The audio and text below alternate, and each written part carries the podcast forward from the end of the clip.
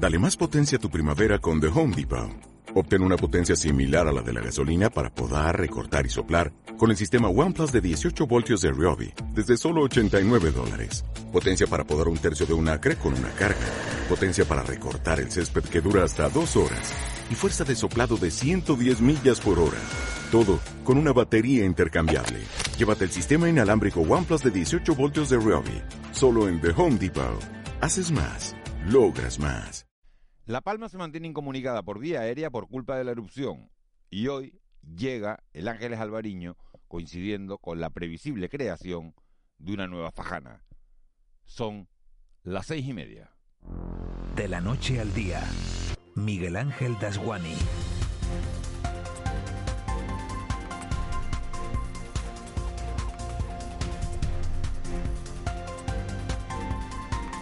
¿Qué tal? Muy buenos días. Un mes ha pasado desde que el nuevo volcán de Cumbre Vieja iniciara una erupción que no sabemos cuándo va a parar. Y esa incertidumbre mantiene paralizado a todo un valle en el que viven más de 30.000 personas. 7.000 de ellas están desalojadas en estos momentos de sus casas y no se descartan hoy nuevos confinamientos. Eva García, muy buenos días, porque una nueva colada está a punto de llegar al mar. Muy buenos días, Miguel Ángelcito de Salava, que se ha llevado ya por delante en las últimas horas la represa del agua de los rincones y muchas más plataneras de las que ya se había llevado en un encuentro con el mar que podría generar una nueva fajana o isla baja y que se espera que podría ocurrir en las próximas horas. Ese encuentro con el mar se va a producir el mismo día que llega a la costa de Tazacorte el Ángeles Alvariño con el robot Liropus 2000. Sí, además el mismo día en el que comenzarán a funcionar, sí está previsto esas dos plantas desaladoras portátiles destinadas a un riego de subsistencia. Estaremos muy pendientes también del aeropuerto, de la calidad del aire y de la vuelta al colegio de los más pequeños. Muchos de ellos llegarán a un centro escolar nuevo después de haber perdido por culpa de esta erupción su colegio. También eh, nos acercaremos hasta la oficina de afectados por el volcán de La Palma, a ver cómo se está coordinando todo ese trabajo con la cantidad de afectados. Muchos de ellos, los declaraban en las últimas horas, no tienen nada. Y es que Miguel Ángel, mañana se cumple un mes y aunque es verdad que las ayudas y la solidaridad está llegando, una casa, un mes sin trabajo, en, en un lugar que no es tu vivienda, sin dinero que entre, tal y como están los ahorros de los canarios, y después de pasar una pandemia, pues hay mucha gente que lo, que lo está pasando. Mañana se cumple un mes y cuentas de 19 a 19, ¿no? Pero si te pones a contar día por día, al final el mes se cumple 30 hoy. días, exacto. Los 30 días se cumplen hoy, ¿no? Sí, pues hablaremos eh, también con la consejera de Educación del Gobierno de Canarias precisamente para esa vuelta al cole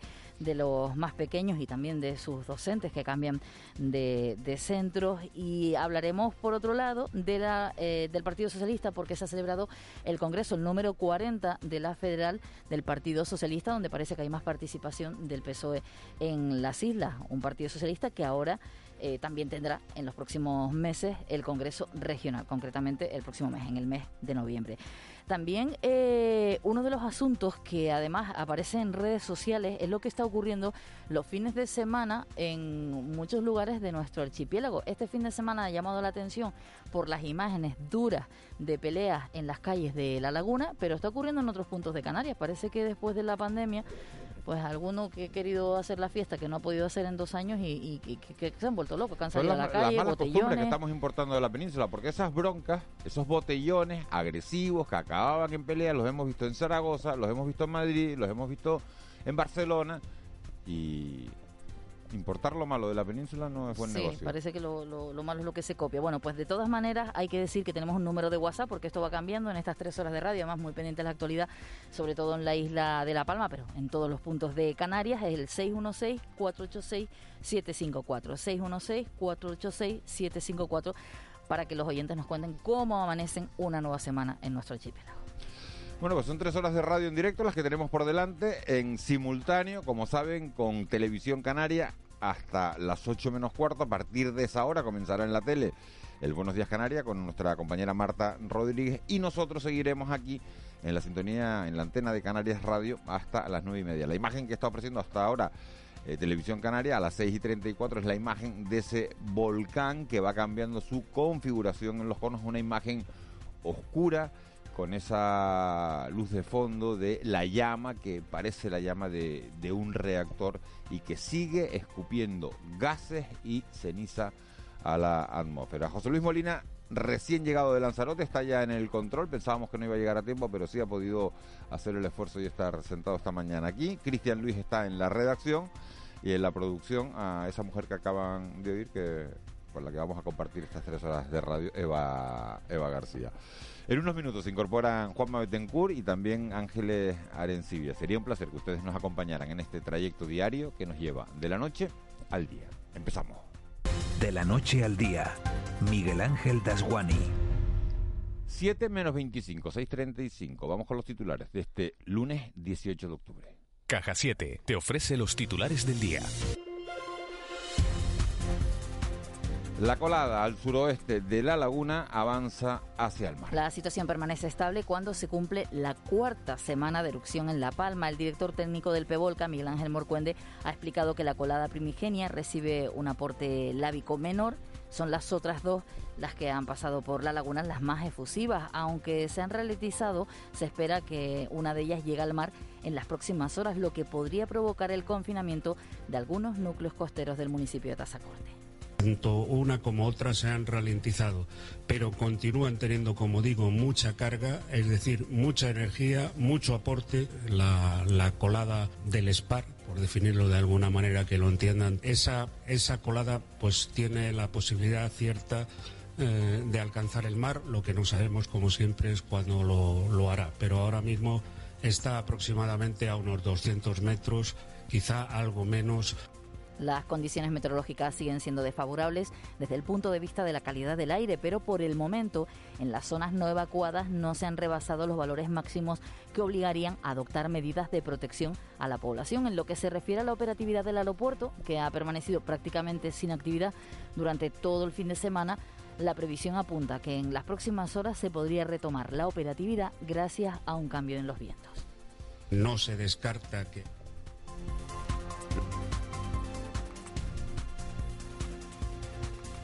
Y lo que sí se mantiene es la sismicidad. Se siguen sucediendo los terremotos en la misma zona del enjambre. Esta pasada noche se registraba un movimiento de 4,5 grados en Mazo y el director del PEVOL, ahora sí lo escuchamos Miguel Ángel Morcuende, ha explicado que la sismicidad se encuentra dentro de la normalidad del proceso. No se descarta que haya nuevos centros emisores, pero siempre dentro de esta zona, de la zona oeste en principio de la isla. Claro que hay preocupación siempre, estamos en un evento extraordinario pero no hay excesiva preocupación con respecto a la sismicidad, por lo que digo, se encuentra en el, enjambre, en la situación en la que se encontraba inicialmente y además los sismos se están produciendo a profundidad intermedia o grande. Este lunes la vicepresidenta primera y ministra de Asuntos Económicos y Transformación Digital, Nadia Calviño, visitará La Palma, donde mantendrá diferentes reuniones con miembros del gobierno insular regional, así como alcaldes de los municipios afectados y los empresarios. Y ayer, eh, en el cuadragésimo Congreso Federal del Partido Socialista, se habló mucho de La Palma, hubo mensajes de unidad diciendo que La Palma está por delante, que está Eva García en el centro de, de todas las miradas. Este lunes se reúne la nueva Ejecutiva Federal. Sí, después de ese Congreso, el número 40, en el que los socialistas canarios han incrementado de 6 a 7 su presencia en los órganos de dirección del partido, un Congreso que arrancaba, como bien dices, con un aplauso dedicado a los palmeros y palmeras. Ángel Víctor Torres es el secretario general del PSOE en Canarias. Durante varios minutos han ovacionado pues, a las palmeras y a los palmeros. Es una muestra de solidaridad, de compromiso, de emoción, de compartir el sufrimiento y todos los que han intervenido los expresidentes Felipe González, José Luis Rodríguez Zapatero han tenido palabras para, para, la isla de La Palma. Hablamos ahora de salud, 55 nuevos positivos y ningún fallecido en las últimas horas en Canarias por COVID-19. La incidencia acumulada a los siete días en las islas se sitúa en 15,58 casos por cada 100.000 habitantes y a los 14 en 33,32. Por islas, Tenerife suma 22 nuevos casos, Gran Canaria 23, Lanzarote 8, Fuerteventura 2, La Palma, La Gomera y El Hierro no suman nuevos positivos. Y preocupación en Canarias por la llegada de los macro botellones. Sí, por un lado en el municipio tinerfeño de La Laguna, los vecinos de la zona conocida como el cuadrilátero no aguantan más. Denuncian que las noches de los viernes y los sábados sus calles se convierten en discotecas descontroladas. Una de esas vecinas es Carlota, ha contado a Canarias Radio que desde mediados de septiembre es imposible conciliar el sueño durante los fines de semana. Además ha explicado que esos macro botellones vienen acompañados de peleas. Las peleas son, pues tranquilamente yo conté unas 10 peleas pero peleas no de dos o tres personas, no, peleas de grupo. Grabé una pelea que serían como unos 15 chicos a patadas limpias eh, contra uno que estaba literalmente en el suelo. También un problema en las palmas de Gran Canaria. Los botellones parece que de momento no son tan graves como en la laguna. En este caso los realizan grupos pequeños que van cambiando de ubicación constantemente ante la vigilancia policial. Los agentes pueden poner unas 150 multas una noche de fin de semana. Y adiós a las terrazas express en Santa Cruz de Tenerife. Desde este lunes y en los siguientes dos meses se irán retirando de forma paulatina y por zonas las llamadas terrazas express que se permitieron por la pandemia. El primer teniente de alcalde y concejal de Servicios Públicos en Santa Cruz de Tenerife, Guillermo Díaz Guerra, ha explicado que muchas de las 160 terrazas express que se aprobaron ya han regularizado su situación. Cualquiera puede abrir una terraza por el procedimiento ordinario y aquellos que la abrieron por el procedimiento express pues han tenido nueve meses para regularizarla. De hecho, prácticamente el 50% han seguido el procedimiento ordinario y conservarán su terraza. Y esta noche todos con La Palma a través de Radio Televisión Canaria. Con un programa especial, esta casa rinde homenaje a la isla de La Palma. Se emite a partir de las nueve y media de la noche, una iniciativa solidaria a la que se unen otras cadenas autonómicas de la Forta y con la que se busca ayudas para los palmeros y palmeras y poner en valor a la isla en su conjunto. Incluirá actuaciones de artistas como Mestizay, Luis Morera, Luz Casal, así como testimonios y la presencia de personalidades como la ministra de Sanidad Carolina Darias. El productor de este programa es Santi Gutiérrez. Por medio de una de una recreación de, paisajes y actuaciones musicales y de testimonios eh, de los palmeros vamos a, rescatar esas, esas postales que, todos tenemos de la Isla Bonita para que las distintas comunidades autónomas eh, y el mundo eh, conozcan realmente la, la palma, ¿no? ¿Estás estudiando? Pues enhorabuena. Un año más, el ingreso sobresaliente de Caja 7 te recompensa por tus buenas notas. Sí, sí, como lo oyes. En Caja 7 premiamos tu esfuerzo. Entra en ingresosobresaliente.com y consulta las bases. Caja 7. Somos la Caja de Canarias. 6.41. Ganaron Lenovo Tenerife y Gran Canaria este fin de semana. Mañana juega el Tenerife frente al Eibar, mientras que Las Palmas lo va a hacer el próximo miércoles. Así que no hay tiempo siquiera para analizar la resaca del derbi. Juan Luis Monzón, muy buenos días. Hola, ¿qué tal Miguel Ángel? Eh, muy buenos días. Atrás queda nuestro derby que se solucionaba con la victoria 2 a 1 de la Unión Deportiva Las Palmas y que deja a los dos equipos, al amarillo y al azul en zona de playoff de ascenso a Primera División. La Unión Deportiva es quinta y el Club Deportivo Tenerife sexto y ambos tienen 17 puntos. Y a ello deben sumarle que llega ya la jornada 11. Mañana juega el Club Deportivo Tenerife y lo hace en el Rodríguez López y con la Sociedad Deportiva Eibar, uno de los gallitos de la categoría. Hoy comparece Luis Miguel Rami ante los medios de comunicación para analizar el encuentro. El partido será a las 8 de la noche. El turno para la Unión Deportiva Las Palmas va a llegar el miércoles y también a las 8 y en el ancho carro de Lugo con el equipo lucense. Pepe Mel recupera a Adalberto Peñaranda para este encuentro. En la primera división femenina, buen punto el sumado por la Unión Deportiva Granadilla, Tenerife Gatesa en La Palmera y frente al poderoso Atlético de Madrid. Empate 1-1. Y fantástica ha sido la jornada sexta en la CB de baloncesto masculino. El Lenovo Tenerife Canaria era capaz de ganar en la cancha de un equipo que juega Euroliga, como es el Vasconia 6-5-7-1. Y el Club Baloncesto Gran Canaria saldó su partido frente a la COSUR Betis por un claro 94 a 70.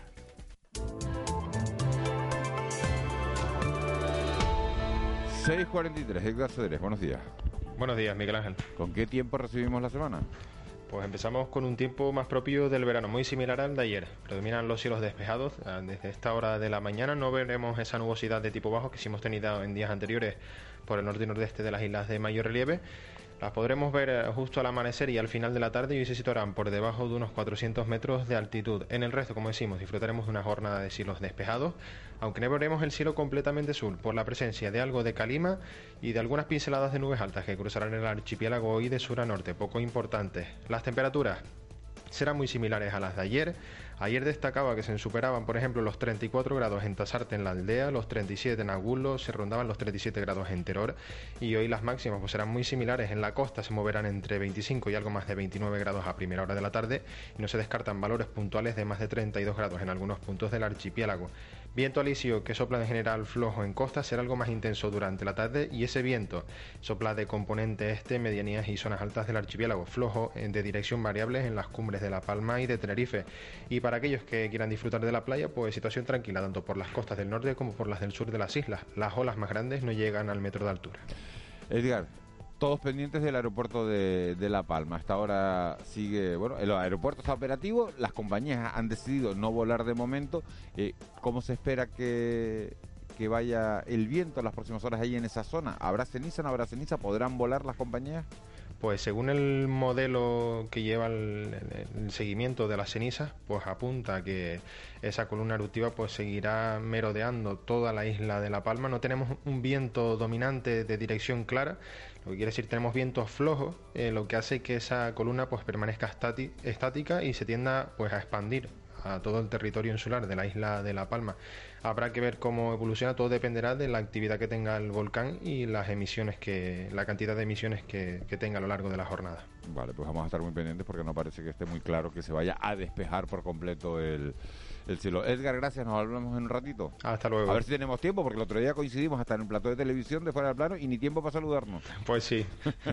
hablamos, la actualidad, la actualidad es así, nos hablamos en un rato. Hasta luego. 6.46.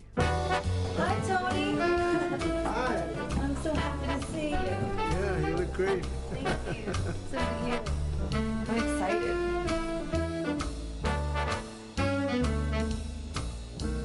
I've got you under my skin. I've got you deep in the heart of me.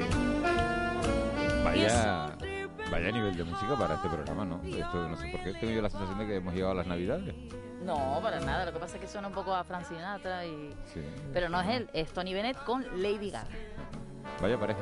Sí, porque además es muy emotivo este tema, porque él tiene 95 años y ha grabado este disco con ella.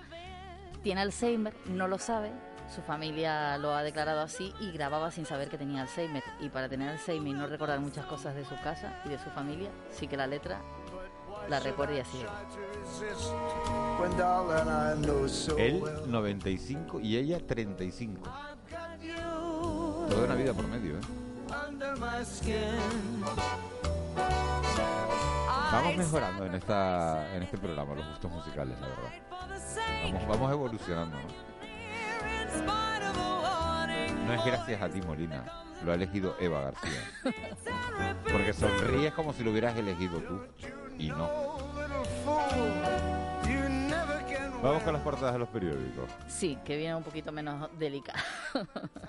Vamos a comenzar hoy con el periódico El Día porque hay declaraciones del secretario general de Coalición Canarias, Fernando Clavijo, que dice que Nueva Canarias no es nacionalista, solo defiende sus sillones. Una entrevista en la que habla también de los presupuestos generales del Estado del próximo ejercicio. La imagen de portada es para el volcán, una vez más con esas dos no sé si decir fumarolas, pero bueno, esas dos columnas de cenizas, esas columnas eruptivas que siguen emanando cenizas al aire y que han perjudicado también, como bien decías, las conexiones con los aeropuertos. Las coladas del Tajo Gaite alertan de un nuevo confinamiento. El gobierno contempla esta medida ante la llegada al mar de los flujos de lava que atraviesan la laguna. En el periódico La Provincia, la imagen de portada también es una de esas columnas eruptivas. Un mes de furia y fuego es la imagen que ocupa prácticamente toda la portada y en sumar en un lateral también esa entrevista de Fernando Clavijo, Nova Canarias ya no es nacionalista. Es espectacular la foto de Arturo Rodríguez en la, en la portada de la provincia, de verdad que es a cuatro columnas, pero a página completa.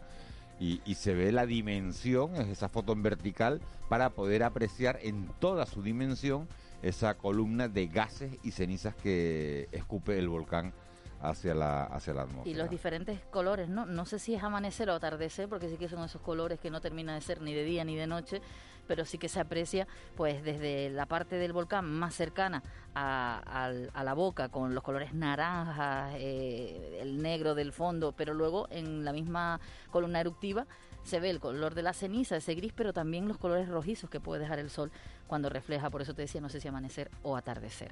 En el diario de avisos, Pedro Sánchez reunifica al PSOE y Canarias gana peso en la dirección. La imagen de portada es Pedro Sánchez sentado en el Congreso, así como, como saludando y con algunos eh, de sus compañeros alrededor, entre ellos Héctor Gómez, portavoz socialista en el Congreso, nuevo hombre fuerte de las islas en la Ejecutiva, que también integran a la ministra Carolina Darias y al diputado Luca Andreo. Gana, gana peso Canarias en esa Sí, ejecutiva. gana peso Canarias. Las coladas del volcán avanzan con un enorme aporte de energía. Aquí hoy la, la portada en el diario Viso es un poco menor de, de las jornadas anteriores. Esos son en cuanto a los periódicos de, de nuestras ¿Y la islas. Me, falta- faltaba el Canarias 7, perdona Miguel Ángel. El PSOE Canario que vuelve al Congreso Federal satisfecho por su protagonismo y la imagen de portada hoy es para el Granca que se, se gusta ante el Betis, dice, porque ganaba. Bueno, lo decíamos en Pasó en deporte. 94-70. Sí, el Granca y el Lenovo, los dos han, han ganado este, este fin de semana. Vamos con la prensa nacional. Sí, porque en el mundo Sánchez secunda a Yolanda Díaz y reta a la Unión Europea con la reforma laboral. La imagen de portada es para Sánchez, eh, dice este periódico, aclamado por la militancia en la clausura del Congreso, el número 40 que se celebró en Valencia durante este fin de semana. También esa imagen de portada en el periódico El País lo acompaña el titular. Sánchez anuncia el fin de la ley Mordaza y de la reforma laboral. El presidente promete impulsar la abolición de la prostitución en España. Eso se llama planificar la- las portadas de la prensa. Fíjense que eh, las portadas, la foto de portada del sábado de este 40 Congreso Federal del Partido Socialista era el abrazo entre Pedro Sánchez y Felipe González. Bueno, que era una imagen muy, muy potente de ese abrazo de, Felipe González que, arrasaba en, las elecciones de 1982, ¿no? Y, y y con Pedro Sánchez había, se había hablado de heridas, de fisuras y tal, y eso muestra una unificación en el dentro del Partido Socialista de distintas corrientes.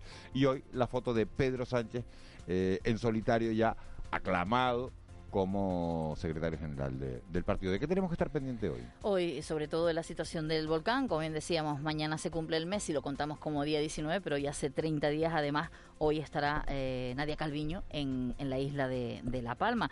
También la ejecutiva del PSOE, que lo hemos mencionado, después de ese congreso, hoy primera ejecutiva eh, federal, en la que estará el secretario Pedro Sánchez y toda esa participación que decíamos de Canarias, y además en otros mm, lugares del archipiélago hay que estar, por un lado, pendientes del Día Mundial del Turismo. ¿Te acuerdas que fue el 27 de septiembre? Se Sí, aplazó por sí, el pero volcán? pasó sin pena ni gloria, porque Bueno, como pues- estamos con lo del volcán. Pues hoy es el acto oficial que va a estar la consejera de, de Hacienda del Gobierno de Canarias. Se va a hablar de los presupuestos también en esta jornada, porque eh, si el viernes había rueda de prensa Nueva Canarias y Coalición Canaria, hoy será el Partido Popular quien hable de esas cuentas. Bueno, pues vamos a estar, porque de las cuentas de los presupuestos generales del Estado vamos a hablar desde luego un par de semanas más, mínimo, porque se acaba de iniciar la, y hasta un mes, porque se acaba, y mes y pico, porque acaba- se acaba de iniciar la, la tramitación parlamentaria. Vamos con nuestra crónica económica. Economía en dos minutos. José Miguel González. A esta hora, a las 6.52, vamos a conocer, como cada lunes, la agenda de los datos económicos que van a ir apareciendo a lo largo de la semana. José Miguel González, muy buenos días. Buenos días, Miguel Ángel. Esperando que el fin de semana haya colmado las expectativas, como cada lunes ponemos en conocimiento cuáles serían los datos más relevantes sobre los que hay que prestar especial atención. Hoy mismo, aparte de la publicación de las estadísticas judiciales por parte del ISTAC, nos tenemos que ir al lejano oriente para analizar la evolución del Producto Interior Bruto de China, correspondiente al tercer trimestre del año. Mañana martes, no sé si por ser festivo en Indonesia, pero se reducen el número de datos publicados, resaltando que se pone a nuestra disposición el de la Unión Europea con la producción industrial del sector de la construcción del mes de agosto. En mitad de la semana, el miércoles 20, el ISTAC nuevamente expone la encuesta de alojamiento en establecimientos hoteleros, la estadística de exportación de productos agrarios del mes de septiembre, la de matriculación de vehículos, la de la recaudación tributaria de Canarias, la de venta al mayor de cemento y la de vivienda, tanto libre como protegida. Fuera de nuestras fronteras, este mismo miércoles accederemos a la inflación tanto de la Unión Europea como la del Reino Unido y Canadá. De igual manera, para la zona euro se conocerá su balanza por cuenta corriente. El jueves doble dato para el INE, como es el índice de cifra de negocio de la industria y el indicador de actividad del sector servicios. Por su parte, el ISTAC publicará la estadística de empresas inscritas en la Seguridad Social y en la Unión Europea la confianza del consumidor se analizará como dato relevante. Y finalizamos, como cada semana el viernes, con la estadística de empleo registrado y afiliación a la Seguridad Social desagregada por islas y municipios, así como la de comercio exterior de Canarias. Y en la zona euro, por su parte, publicación de la evolución de la cartera de pedidos tanto del sector manufacturero como del sector servicios. Feliz semana. Con C Cultura. C Castro. 6.54 de la economía, también a la cultura. C. Castro, muy buenos días. Buenos días, Miguel Ángel. La Orquesta Sinfónica del Atlántico celebra en el Auditorio Alfredo Kraus su 15 aniversario con un concierto por La Palma. La recaudación obtenida el próximo día 1 de noviembre se destinará íntegramente a los damnificados por el volcán de la Isla Bonita. El concierto, en coproducción con la Fundación Auditorio y Teatro, celebra el decimoquinto aniversario de la orquesta que dirige Isabel Coste. Al ocurrir toda la desgracia, todo el desastre que está ocurriendo en La Palma, hemos decidido donar toda la recaudación a los damnificados de La Palma. De hecho, va todo a la cuenta, del, a la cuenta que tiene habilitada el Ayuntamiento de Los Llanos para ello. Y sobre todo por la vinculación que tiene la orquesta con La Palma, ya que es una orquesta que se fraguó entre 2005 y 2006 en, en esta isla. Y el tinerfeño Miguel Velasco Almendral se ha impuesto en el certamen de fotografía informativa de Foto Noviembre 2021. Ha sido con la cronología de la migración en Tenerife. El segundo premio a la serie ha recaído en el venezolano Arturo Jiménez y Carlos de Sá y Afinar Rojo han sido los premiados en la categoría de fotografía individual.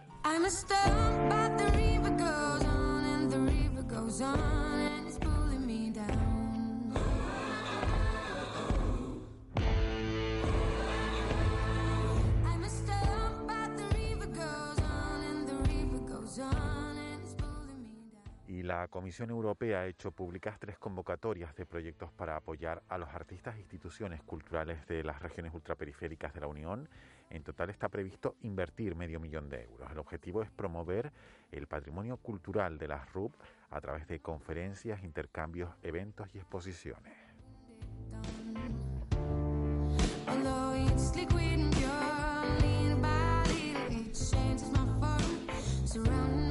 656. Cristian Luis, buenos días, bienvenido. Muy buenos días, Miguel Ángel. ¿Cómo estás? Bueno, bien nervioso, ¿Tenso, nervioso. ¿Tenso, relajado? ¿Cómo un estás? poquito, un poquito tenso, la verdad. Hombre, ¿Para que qué mi- mentir? Bueno, seguro que mirando a Eva García a los ojos eh, encuentras la paz. Yo la encuentro, ¿eh? Pues sí, a mí me pasa también. ¿No? Yo que la Es- tengo enfrente en redacción. Yo soy más rarito, pero miras a Eva García a los ojos, ¿no? Y encuentras la. la Tranquiliza, paz. tranquiliza. Pero no, bienvenido, bienvenido, Cristian. Eh, va a ser un placer compartir este, este tiempo de radio contigo cada mañana. Y vamos a empezar con, con nuestras tendencias en, la- en las redes sociales. ¿Qué tenemos hoy? Pues hoy, este fin de semana en general, Miguel Ángel, se ha hablado y mucho de esos macrobotellones que hemos visto en la laguna, eh, además que lo hemos comentado y que hoy seguiremos hablando de este asunto. Algunos usuarios han compartido sus imágenes en las redes y muchos se preguntan si para esto querían abrir el ocio nocturno. De hecho, fíjate, ya hay una recogida de firmas en change.org con este título, Stop Botellón Cuadrilátero. Este es uno de los asuntos. También es tendencia en Twitter la palabra Visum, que como la mayoría sabrá es aplicación para enviar y recibir dinero entre amigos con el móvil. Y es tendencia pues por uno de estos ex políticos que es muy activo en redes sociales, un ex concejal de Ciudadanos, que ha pedido a través de esta red social apoyo para lo que él ha calificado seguir con la batalla cultural contra los progres de cristal bueno, muchos usuarios pues han cargado contra él pues porque dicen que más que información lo que hace es divulgar bulos y demás. Fíjate, me quedo con lo del Visum y que sirve para hacer transferencias entre amigos. A mí me parece el inventazo Sí, del sí, siglo sí. Lo, lo del Visum. Y también sirve, y lo recordamos, para hacer donaciones en días, en semanas, en meses como este para toda la gente de, la isla de La Palma, porque hay cuentas, eh, se pueden hacer donaciones a través de, del Visum. ¿Qué tenemos de como Día Mundial? Hoy es Día Mundial, este 18 de octubre, ¿de qué? Pues se celebra el Día Mundial de Protección de la Naturaleza y se celebra con el objetivo de crear conciencia sobre la necesidad de cuidar el planeta. Te doy algunos datos, Miguel Ángel. Fíjate, en Canarias tenemos un 36% de superficie catalogada como territorio protegido. Es la tercera comunidad con mayor superficie detrás de Valencia y Madrid. Y otra cifra, 146. Ese es el número de espacios naturales protegidos que tenemos en el archipiélago, así que a seguir cuidándolos. También se celebra el Día Mundial de la Menopausia y se hace porque se estima que en pocos años habrá en el mundo más de mil millones de mujeres. Se pide pues un servicio de ginecología, un mejor servicio de ginecología. Y también este 18 de octubre se conmemora el Día Europeo contra la trata de seres humanos. Se estima que 2,5 millones de personas son víctimas de la trata. Efemérides. Pues fíjate, este 18 de octubre, hace en 1931, moría Tomás Alba Edison, que seguro que a todos nos suena, es el inventor científico estadounidense pues eh, que desarrolló la bombilla. También en 1955 muere el filósofo y ensayista José Ortega y Gasset. Y para los que estamos muy relacionados con los medios de comunicación, hoy es un día especial porque el 18 de octubre de 1922 en Londres se funda la British Broadcasting Corporation, que dicho así a lo mejor a algunos no les suena, pero que es la BBC de toda la vida. Pues mira, me quedo más con lo de la BBC y con lo del Día de la Luz para los que tienen pocas luces, esos que no lo celebren, los demás sí. Pues sí. Y música, ¿no? El 18 de octubre de 1926 nace uno de los artistas más influyentes, intérpretes, guitarristas del rock and roll de la historia, Chuck Berry. Y esta es la canción pues, con la que hoy llegamos a, a las 7 de la mañana.